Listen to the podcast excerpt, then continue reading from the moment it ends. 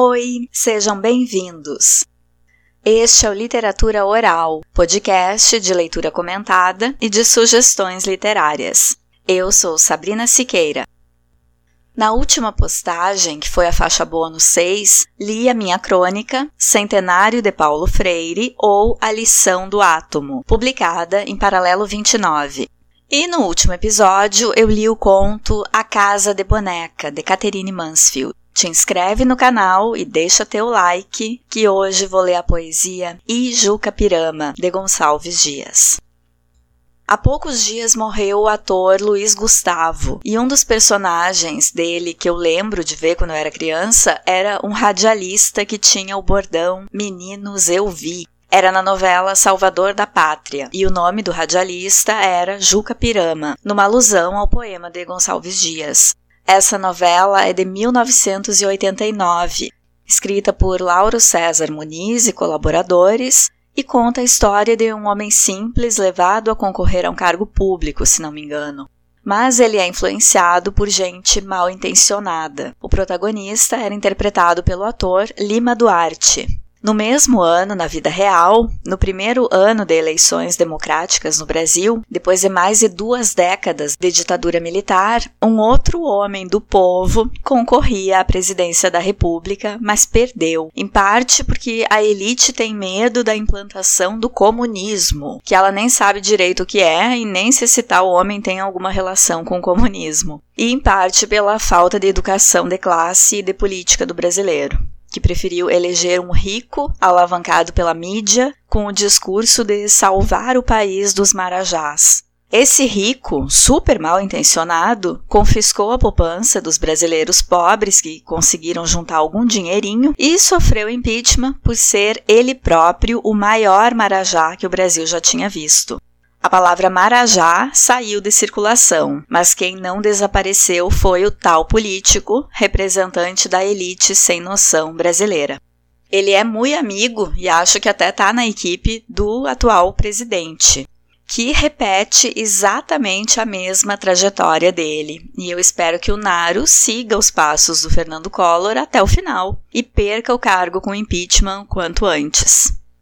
A memória curta do brasileiro para política é lamentável. Eu sei de gente que viu os pais perderem o dinheiro da poupança e, em 2018, usaram o avatar do Naro nas redes sociais e continuam apoiando de camiseta amarela o desgoverno. Sobre o homem do povo, que tinha, que tinham medo que fosse implantar o comunismo, mais tarde ele foi presidente por oito anos e o Brasil não soube nem para que lado ficava o comunismo. O que aconteceu foi que muita gente conseguiu acessar universidades com bolsas de pós-graduação. Muita gente foi estudar e trabalhar em institutos federais com alto nível educacional. Muita gente fez curso profissionalizante e conseguiu se colocar no mercado de trabalho. E, claro, isso incomodou aquela pequena parcela de gente que se autoproclama elite, mas são apenas privilegiados mesmo.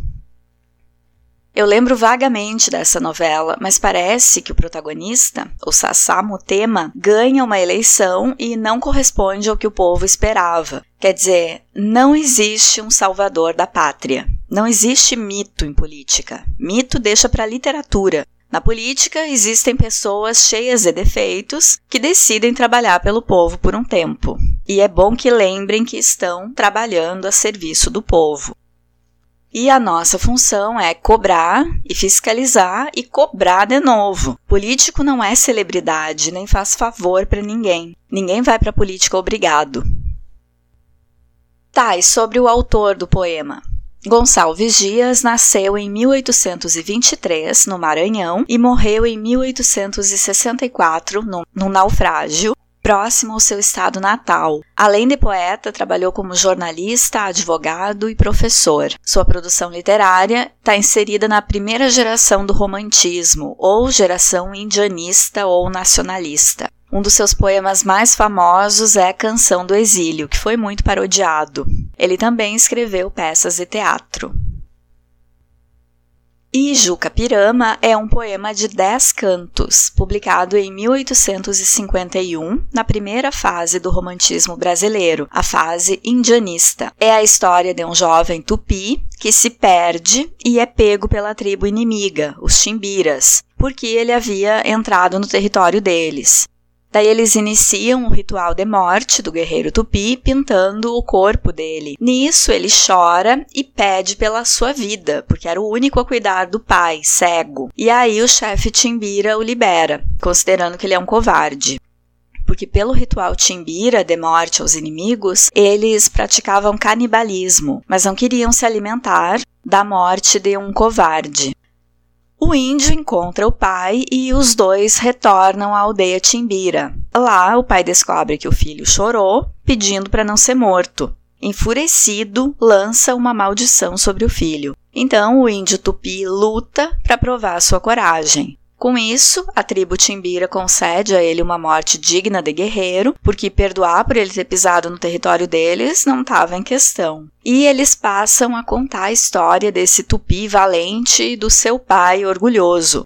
Ele tinha provado sua honra também ao retornar para a tribo inimiga, depois de explicar para o pai o que aconteceu. Sobre o título do poema, em língua tupi, Ijuca Pirama significa aquele que deve morrer. Não tem referência a nomes próprios dentro do poema, somente aos nomes das tribos inimigas, Tupi e Timbira. Mas deixa eu explicar melhor, canto a canto, o que se passa nessa poesia. O canto 1 narra o quanto a tribo Timbira é brava e põe medo nas outras tribos. O índio tupi se perde e é feito prisioneiro. Preparam o ritual pintando o corpo dele, cortando o cabelo e colocando as penas e os enfeites do rito. O canto 2 mostra o prisioneiro resignado com a própria morte, até que lembra do pai e faz uma expressão facial que demonstra preocupação. Então o chefe Timbira pergunta o que aconteceu. Muito atencioso do chefe, né? Perguntar o que incomoda o prisioneiro. Afinal, ele só vai morrer queimado e ser comido pelos inimigos. O que é que poderia estar incomodando essa pessoa? No canto 3, o chefe Timbira diz ao prisioneiro que conte seus feitos, que fale. O canto 4 é o canto de morte, a parte mais conhecida desse poema. O guerreiro tupi se apresenta, chora e implora pela vida, dizendo que o pai doente, cego, só tem a ele e está esperando com fome pela volta dele da floresta. No canto 5, o chefe Timbira manda que o soltem, liberta o prisioneiro. Não por compaixão pela história que ele contou, nada disso. É porque não quer comer carne de covarde mesmo. No canto 6, o guerreiro tupi retorna para junto do pai. Que estranha o quanto ele demorou. Ele sente o cheiro das tintas ritualísticas no filho, sente a cabeça raspada para o ritual, sente as penas e entende que o filho fugiu de ser morto pelos inimigos. E não pensa duas vezes pede que o filho o leve à tribo dos Chimbiras, que ele vai entregar o próprio filho para a morte e pedir que algum dos Chimbiras assuma o papel do filho e cuide dele. Que paizão, hein? No canto 7, chega lá e pede que façam o fogo para queimar o filho que cuidava dele. Mas aí escuta do chefe Timbira que o filho chorou, que é covarde, que ninguém quer comer ele. E aí, no canto 8, o velho fica puto e destrata o filho. Só porque o filho chorou em presença da morte e pediu para ficar vivo e cuidando dele. E aí, o velho lança maldições terríveis contra o filho. Que código de honra esvaziado de compaixão e de criticidade é esse? O velho faz um discurso amaldiçoando o filho e é muito mais rígido que a tribo inimiga. Aliás, com um pai desses, ninguém precisa de outro inimigo. No canto 9, o guerreiro luta para demonstrar que não é covarde, e o velho fica tão emocionado que chora. O choro dele está liberado. É um velho ingrato e hipócrita. Mas claro, eu estou analisando desse jeito pelos meus valores. É claro que Gonçalves Dias tinha outra perspectiva de interpretação para o poema. O canto 10 é afastado temporalmente desses acontecimentos, dá um salto no tempo. É um timbira que presenciou tudo, contando às gerações mais jovens sobre a coragem desse guerreiro tupi. E quando alguém duvidava dele, ele dizia: Meninos, eu vi. É uma obra que sugere selvageria entre os índios, que mostra os índios como negativos. Só por alguém ter entrado no território da outra tribo teria que morrer. Vamos lembrar que o europeu invadiu o território não de uma, mas de muitas tribos indígenas e não foi morto. Foi até bem acolhido em alguns casos. Mostra os índios com atitudes reprováveis. Que pai é esse também que reprova a atitude do filho de querer cuidar dele e duvida da coragem do filho na frente de estranhos e inimigos? Esse tipo de texto reforça a ideia de que os índios são belicosos, violentos, inflexíveis, quer dizer, reforça somente aspectos negativos dos indígenas. Mesmo o guerreiro tupi, que se mostra corajoso e bom filho porque volta para cuidar do pai, é bobo ao voltar e se entregar para a morte, acatando uma regra questionável de ter que morrer porque pisou sem querer na área timbira. Eu não duvido que houvesse violência entre as tribos, mas a escolha por parte do autor em destacar esse aspecto da cultura indígena corresponde a uma necessidade de reafirmação de que a colonização europeia era necessária e de que teria sido justa como forma de conter a selvageria.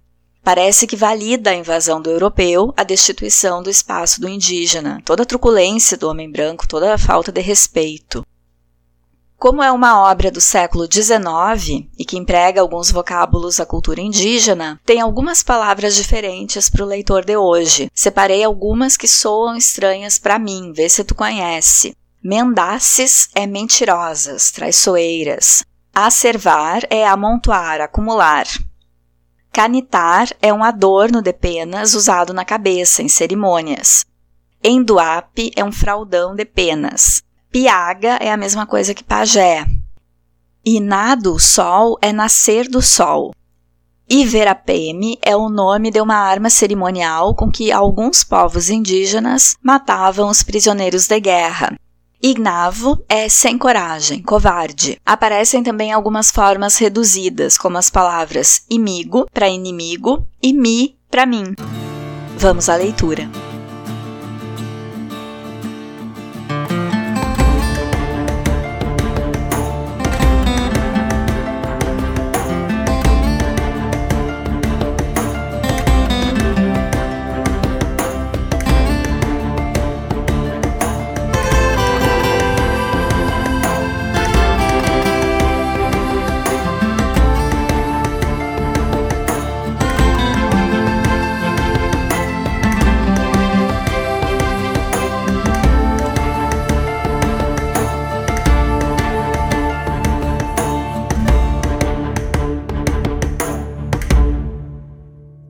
Jucapirama.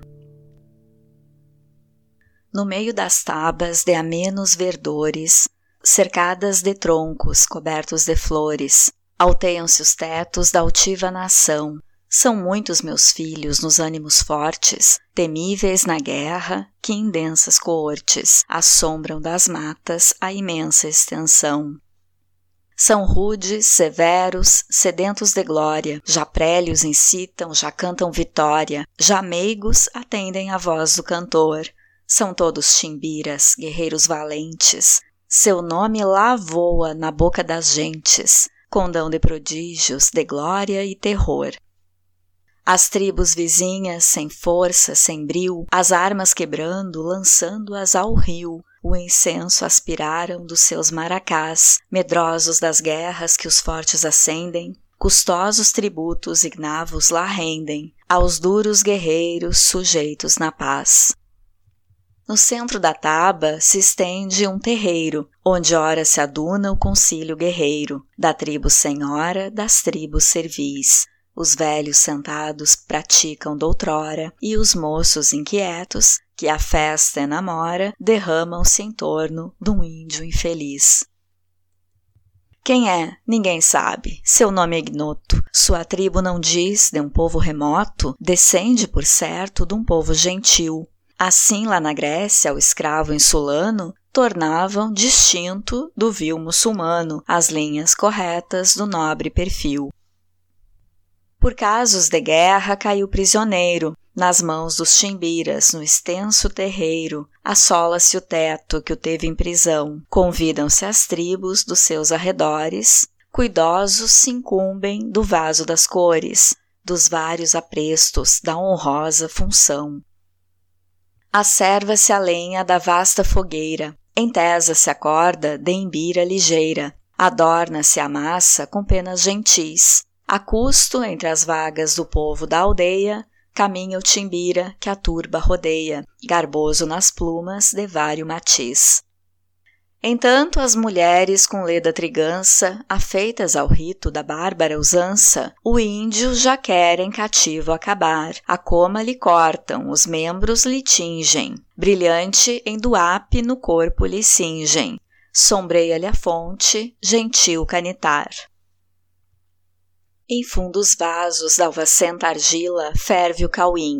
Enchem-se as copas, o prazer começa, reina o festim. O prisioneiro cuja morte anseiam, sentado está, o prisioneiro que outro sol no ocaso jamais verá. A dura corda que lhe enlaça o colo mostra-lhe o fim da vida escura que será mais breve do que o festim.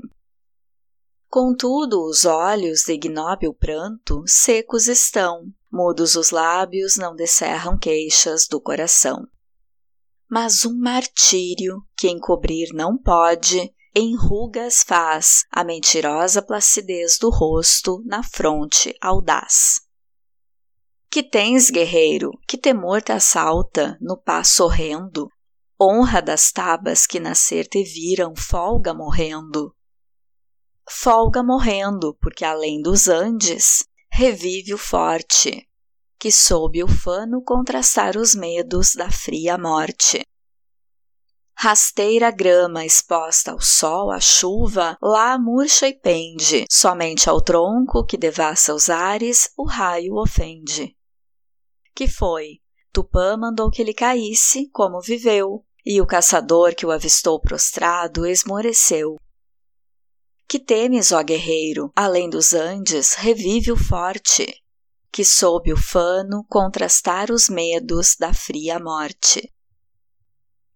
Em larga roda de novéis guerreiros, Ledo caminha o festival Timbira, a quem do sacrifício cabe as honras.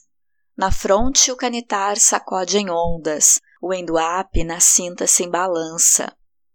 Na destra mão sopesa Iverapeme, orgulhoso e pujante, ao menor passo, colar d'alvo marfim, insígnia d'honra, que lhe orna o colo e o peito, ruge e freme, como que por feitiço não sabido, encantadas ali as almas grandes, dos vencidos tapuias ainda chorem, serem glória e brasão de amigos feros. Eis-me aqui, diz ao índio prisioneiro, pois que fraco e sem tribo e sem família, as nossas matas devastaste ousado, morrerás morte vil da mão de um forte. Venha terreiro o mísero contrário, do colo a cinta a mussurana desce. Dize-me quem és, teus feitos canta, ou se mais te apraz, defende-te. Começa o índio que ao redor derrama os olhos, com triste voz que os ânimos comove. Meu canto de morte, guerreiros, ouvi, sou filho das selvas, nas selvas cresci. Guerreiros, descendo da tribo Tupi, da tribo pujante, que agora anda errante, por fado inconstante, guerreiros nasci. Sou bravo, sou forte, sou filho do norte, meu canto de morte, guerreiros, ouvi. Já vi cruas brigas de tribos imigas e as duras fadigas da guerra provei. Nas ondas mendaces, senti pelas faces os silvos fugaces dos ventos que amei. Andei longes terras, lidei cruas guerras, vaguei pelas serras dos vis aimorés. Vi lutas de bravos, vi fortes escravos, de estranhos ignavos calcados aos pés. E os campos talados, e os arcos quebrados, e os piagas coitados sem seus maracás, e os meigos cantores servindo a senhores que vinham traidores com mostras de paz. Aos golpes do inimigo, meu último amigo, sem lar, sem abrigo, caiu junto a mim, com plácido rosto, sereno e composto, o acerbo desgosto, comigo sofri. Meu pai a meu lado, já cego e quebrado, de penas ralado, firmava-se em mim, nós ambos mesquinhos, por ínvios caminhos, cobertos de espinhos, chegamos aqui. O velho, no entanto, sofrendo já tanto, de fome e quebranto, só queria morrer. Não mais me contenho, nas matas me embrenho, das frechas que tenho, me quero valer.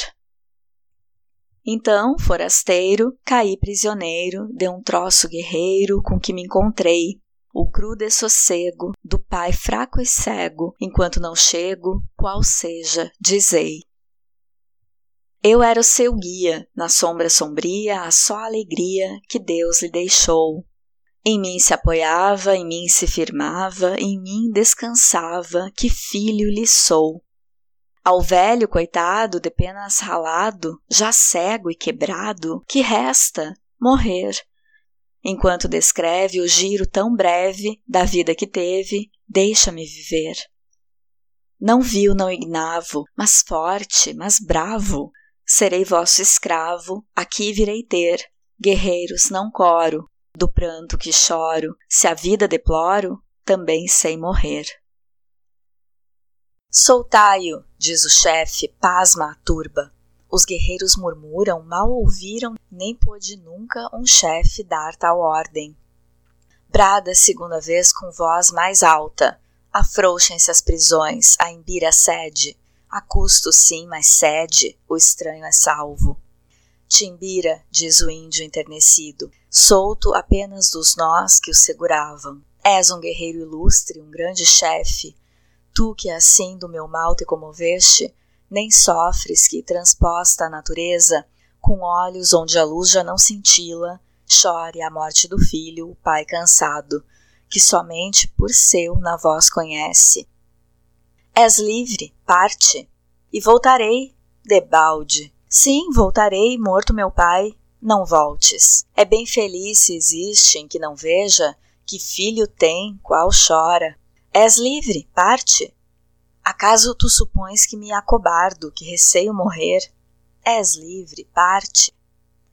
Ora, não partirei, quero provar-te que um filho dos tupis vive com honra e com honra maior, se acaso o vencem, da morte o passo glorioso afronta. Mentiste que um tupi não chora nunca, e tu choraste. Parte, não queremos com carne vil enfraquecer os fortes. Sobreveste o tupi, arfando em ondas. O rebater do coração se ouvia. Precipite. Do rosto afogueado, gélidas bagas de suor corriam. Talvez que o assaltava um pensamento, já não, que na enlutada fantasia, um pesar, um martírio ao mesmo tempo, do velho pai a moribunda imagem, quase bradar-lhe ouvia, ingrato, ingrato. Curvado o colo, taciturno e frio, espectro do homem penetrou no bosque. Filho meu, onde estás? Ao vosso lado. Aqui vos trago provisões, tomai-as as vossas forças restaurai perdidas, e a caminho e já. Tardaste muito, não era nada o sol quando partiste, e frouxo o seu calor já sinto agora. Sim, demorei-me a devagar sem rumo, perdi-me nessas matas intrincadas. Reaviei-me e tornei, mas urge o tempo, convém partir e já. Que novos males nos resta de sofrer, que novas dores no outro fado pior Tupã nos guarda. As setas da aflição já se esgotaram, nem para novo golpe espaço intacto em nossos corpos resta. Mas tu tremes. Talvez do afã da caça. Ó oh, filho caro, um que misterioso aqui me fala. Aqui no coração, piedosa fraude. Será por certo que não mentes nunca. Não conheces temor e agora temes? Vejo e sei, é Tupã que nos aflige, e contra o seu querer não valem brios, partamos. E com mão trêmula, incerta, procura o filho, tateando as trevas, da sua noite lúgubre e medonha, sentindo o acre odor das frescas tintas, uma ideia fatal correu-lhe à mente. Do filho os membros gélidos apalpa, e a dolorosa maciez das plumas conhece estremecendo. Foge, volta, encontra sob as mãos o duro crânio, despido então do natural ornato. Recua aflito e pávido, cobrindo as mãos ambas os olhos fulminados. Como que teme ainda o triste velho, dever não mais cruel, porém mais clara, daquele exídio grande a imagem viva, ante os olhos do corpo afigurada. Não era que a verdade conhecesse, inteira e tão cruel qual tinha sido, mas que funesto azar correra o filho. Ele o via, ele o tinha ali presente, e era de repetir-se a cada instante a dor passada, a previsão futura. E o presente tão negro ali os tinha, ali no coração se concentrava. Era num ponto só, mas era a morte. Tu, prisioneiro, tu? Vós o dissestes. Dos índios? Sim. De que nação? Timbiras. E a mussurana funeral rompeste, dos falsos manitôs quebraste a massa. Nada fiz, aqui estou. Nada? Emudecem. Curto instante depois prossegue o velho. Tu és valente, bem o sei, confessa, fizeste o certo, ou já não foras vivo. Nada fiz, mas souberam da existência de um pobre velho que em mim só vivia. E depois? Eis-me aqui. Fica essa taba? Na direção do sol, quando transmonta. Longe? Não muito. Tens razão, partamos. E quereis ir? Na direção do ocaso. Por amor de um triste velho que ao termo fatal já chega, vós, guerreiros, concedestes a vida a um prisioneiro. Ação tão nobre vos honra, nem tão alta cortesia. Vi eu jamais praticada entre os tupis, e mais foram senhores em gentileza. Eu, porém, nunca vencido, nem os combates por armas, nem por nobreza nos atos. Aqui venho e o filho trago. Vós o dizeis prisioneiro, seja assim como dizeis, Mandai vir a lenha, o fogo, a massa do sacrifício e a mussurana ligeira. Em tudo o rito se cumpra. E quando eu for só na terra, certo acharei entre os vossos, que tão gentis se revelam, alguém que meus passos guie, alguém que, vendo meu peito coberto de cicatrizes, tomando a vez de meu filho, de haver-me por pai se ufane. Mas o chefe dos chimbiras, os sobrolhos encrespando, ao velho tupi guerreiro, responde com torvo acento: Nada farei do que dizes, é teu filho imbele e fraco. Aviltaria o triunfo da mais guerreira das tribos. Derramar seu ignóbil sangue, ele chorou de cobarde. Nós outros, fortes chimbiras, só de heróis fazemos pasto. Do velho tupi guerreiro, a surda voz na garganta faz ouvir uns sons confusos, como os rugidos de um tigre que pouco a pouco se assanha. Tu choraste em presença da morte, na presença de estranhos choraste. Não descende o cobarde do forte, pois choraste, meu filho, não és. Possas tu, descendente maldito, de uma tribo de nobres guerreiros, implorando cruéis forasteiros, seres presa de vis aimorés. Possas tu, isolado na terra, sem arrimo e sem pátria vagando, rejeitado da morte na guerra, rejeitado dos homens na paz, ser das gentes o espectro execrado, não encontres amor nas mulheres. Teus amigos, se amigos tiveres, tenham alma inconstante e falaz.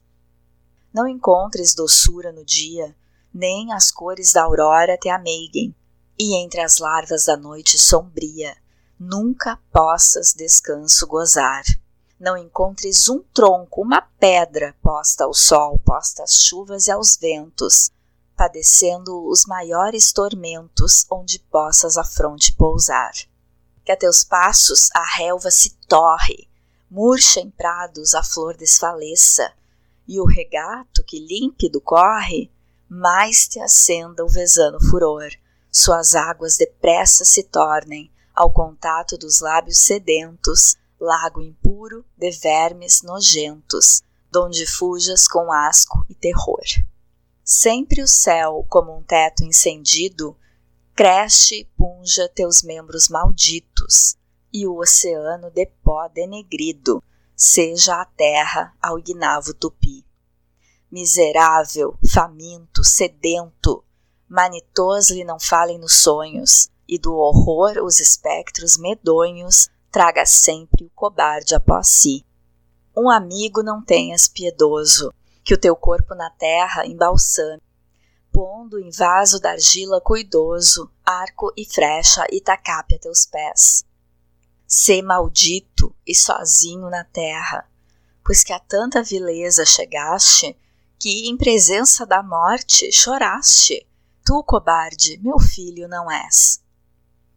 Isto dizendo, o miserando velho, a quem Tupã tamanha dor, tal fado, já nos confins da vida reservara, vai com trêmulo pé, com as mãos já frias, da sua noite escura as densas trevas, palpando. Alarma, alarma! O velho para. O grito que escutou é voz do filho, voz de guerra que ouviu já tantas vezes, noutra quadra melhor. Alarma, alarma! Esse momento só vale apagar-lhe os tão compridos trances, as angústias, que o frio coração lhe atormentaram, de guerreiro e de pai, vale e de sobra. Ele que em tanta dor se contivera, tomado pelo súbito contraste, desface agora em pranto copioso, que o exaurido coração remoça. A taba se alborota. Os golpes descem, gritos e imprecações profundas soam, emaranhada a multidão braveja, revolve-se e novela-se confusa, e mais revolta em mor furor se acende. E os sons dos golpes que incessantes fervem, vozes, gemidos, estertor de morte, vão longe pelas ermas serranias, da humana tempestade propagando. Quantas vagas de povo enfurecido contra um rochedo vivo se quebravam.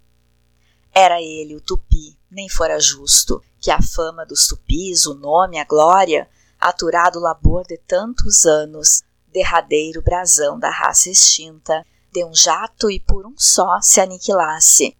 Basta, clama o chefe dos chimbiras, basta, guerreiro ilustre, assaz lutaste, e para o sacrifício é mister forças. O guerreiro parou, caiu nos braços do velho pai que o cinge contra o peito, com lágrimas de júbilo bradando, este sim que é meu filho muito amado e pois que o acho enfim qual sempre o tive. Corram livres as lágrimas que choro, estas lágrimas sim que não desonram. Um velho timbira, coberto de glória, guardou a memória do moço guerreiro, do velho tupi. E à noite, nas tabas, se alguém duvidava do que ele contava, dizia prudente: Meninos, eu vi. Eu vi o brioso no largo terreiro cantar prisioneiro, seu canto de morte que nunca esqueci. Valente como era, chorou sem ter pejo. Parece que o vejo, que o tenho nesta hora diante de mim. Eu disse comigo que infâmia de escravo, pois não, era um bravo, valente e brioso, como ele não vi. E a fé que vos digo parece-me encanto que quem chorou tanto tivesse a coragem que tinha o tupi. Assim o Timbira, coberto de glória, guardava a memória do moço guerreiro do velho tupi. E à noite, nas tabas, se alguém duvidava do que ele contava, tornava prudente: Meninos, eu vi.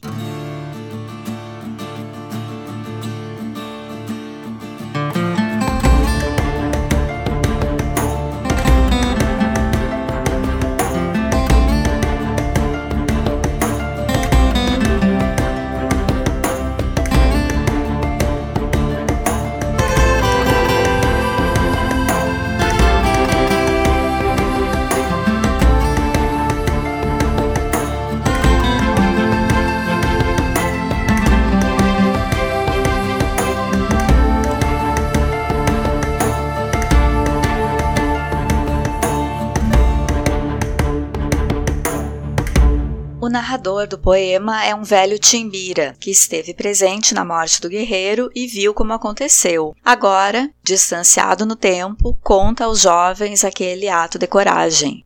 Além da voz narrativa, aparecem a voz do guerreiro, do chefe Timbira e do pai Tupi. O poema de Gonçalves Dias tem ritmo, e é um ritmo que remete ao tambor indígena. Esse autor dá mais ênfase à poeticidade do que à rigidez formal dos versos. Que bom! Ele valoriza mais o que está dizendo, que soe de forma bonita e agradável para o leitor, do que a metrificação rígida. O poema Ijuca Pirama mostra o conceito de coragem do indígena ligado ao fato de não chorar. Esse conceito de bravura, principalmente masculina, preponderou por muito tempo. O guerreiro tupi é um homem à frente do seu tempo. Para mim, o maior ato de coragem dessa personagem foi ter chorado em frente ao inimigo, quando era tido por certo e esperado que guerreiros não choram. É preciso muita coragem para admitir medo e assumir seus sentimentos e chorar em público. Essa máxima de que homem não chora já deve ter provocado muito problema. Tá na hora de exaltar o guerreiro tupi por aquela que foi a sua real manifestação de coragem: chorar. Hoje li o poema Ijuca Pirama, de Gonçalves Dias. Fiquem bem, fora Bolsonaro, e até o próximo episódio do Literatura Oral.